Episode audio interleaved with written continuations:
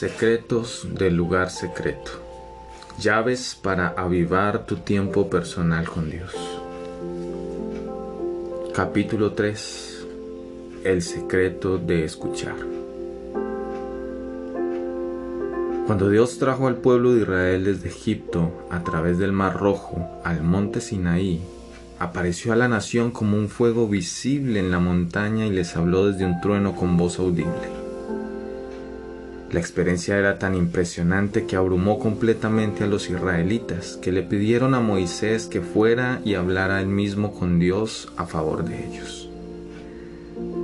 El salmista describe esta escena como una frase inusual. Oculto en el nubarrón, te respondí. Salmo 81.7.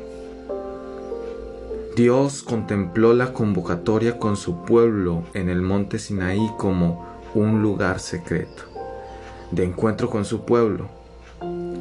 Los llamó aparte a una montaña desierta para poder hablar con ellos y darles sus diez mandamientos.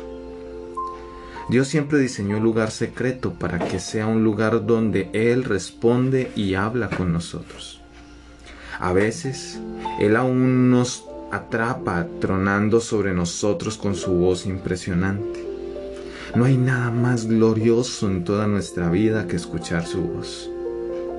Dios siempre ha deseado tener esa clase de relación íntima con su pueblo, en la que ellos oyen su voz y responden en concordancia. Cerramos la puerta de nuestro lugar secreto para que podamos callar todas las voces que nos distraen, tonizar nuestros corazones con esa voz que deseamos escuchar. El lugar secreto del trueno. Qué descripción asombrosa del lugar donde nos apartamos para estar con el Señor.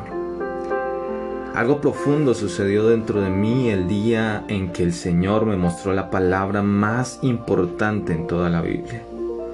Estaba estudiando intensamente sus enseñanzas y de repente fui golpeado por cuán a menudo Jesús habló sobre la necesidad de escuchar.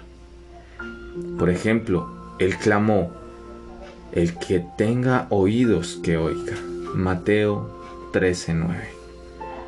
Sus palabras me golpearon como un tren de carga. Me di cuenta de que todo en el reino depende de escuchar o no la palabra de Dios el Espíritu Santo comenzó a extrapolar esa verdad para mí a toda la extensión de la Biblia. Y de pronto lo vi. La palabra oír es la más importante en la Biblia.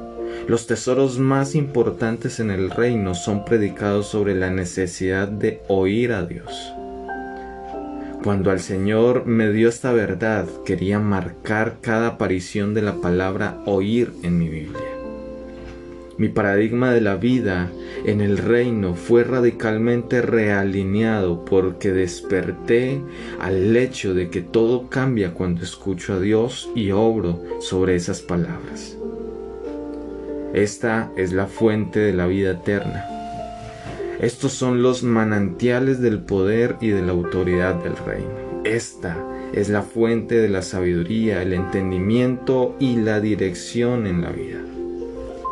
Nada puede reemplazar la confianza y la autoridad que provienen de escuchar a Dios.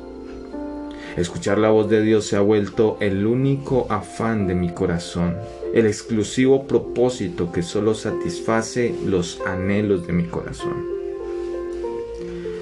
Por esta razón, abogo firmemente por una vida de oración que esté compuesta mayormente de silencio. Es un gran deleite hablar con Dios pero aún más emocionante cuando Él nos habla. He descubierto que Él tiene cosas más importantes para decir que las mías. Las cosas no cambian cuando hablo con Dios, las cosas cambian cuando Dios me habla. Cuando yo hablo, nada sucede. Cuando Dios habla, el universo se vuelve real. De manera que el poder de la oración se encuentra no en convencer a Dios de mis asuntos, sino en esperar en Él para escuchar sus asuntos. No quiero dar la impresión de que escuchar la voz de Dios sea mi experiencia diaria en su lugar secreto. Lejos de eso, la mayoría de los días salgo con deseos incumplidos, iniciativas no correspondidas, oraciones no contestadas, aspiraciones no realizadas, deseos postergados y conocimientos incompletos. Pero después llega uno de esos días, ¿saben a qué me refiero? Cuando el cielo se inclina y Dios nos habla una palabra directa al corazón él inspira una porción de las escrituras y personaliza su significado precisamente para mi necesidad. Oh, qué gloria. Ese momento vale por todos los días precedentes de buscar y de golpear. Soportaré meses de silencio si Él va a hablar una palabra creativa de su boca a mi espíritu. Mi papel en el lugar secreto es escuchar cualquier cosa que Dios quiera hablar. Si Él no me habla, mi tiempo pasado en silente escucha no es inútil ni vano. No he perdido algo ni fallado en la conexión. Cumplí con mi parte. Es tan importante para mí que ponga mi vida en posición para escuchar Estoy convencido de que ha habido momentos en que no he escuchado claramente la palabra de Dios en mi corazón porque no he estado escuchando en el momento en que Él está hablando. A veces creo que puedo decirle a Dios qué hablar o cuándo hablarlo, pero puedo ubicarme en el lugar secreto para que cuando Él escoge hablar me encuentre escuchando. Las escrituras dicen, si ustedes oyen hoy su voz, Salmo 95, 7. De manera que escuchar la voz de Dios es un tema de su voluntad. Debemos escoger escucharle. Lo hacemos cuando separamos tiempo para ello. Este escuchar es algo que hacemos hoy. Dice sí, porque el hecho de escuchar su voz es condicional, ficado sobre la condición de aquietar nuestros corazones para escuchar. Todos nosotros queremos que Dios atienda nuestras oraciones, pero Él dice, como no me escucharon cuando los llamé, tampoco yo los escucharé cuando ellos me llamen, dice el Señor Todopoderoso. Zacarías 7:13.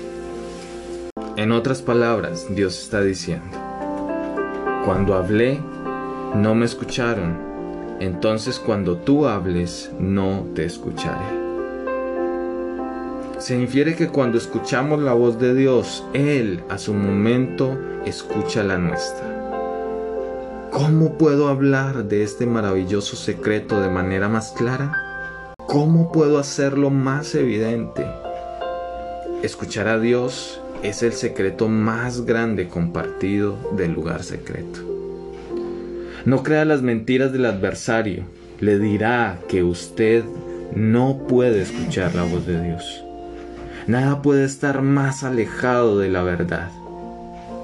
Jesús le dice, mis ovejas oyen mi voz, yo las conozco y ellas me siguen. Juan 10:27. Usted puede oír la voz de Dios. Deje todo, apártese, escuche y espere en Él. Espere, Él desea comulgar con usted. Al escuchar es una experiencia común ser bombardeado con pensamientos sobre todo lo que debemos hacer como parte de nuestros quehaceres diarios. Una sujeción práctica. Lleve un anotador al lugar secreto y escriba las cosas para hacer mientras ellas interrumpen su escuchar. Luego usted puede poner esas cientos de cosas fuera de su mente y mantener su enfoque donde quiere, sabiendo que no se olvidará sobre esos detalles después. Anímese con el hecho de que no es el único que encuentra el escuchar una disciplina demasiado desafiante para dominar.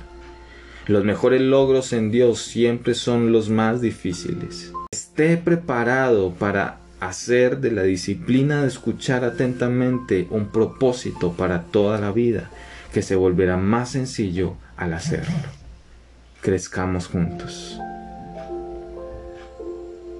Dios les bendiga.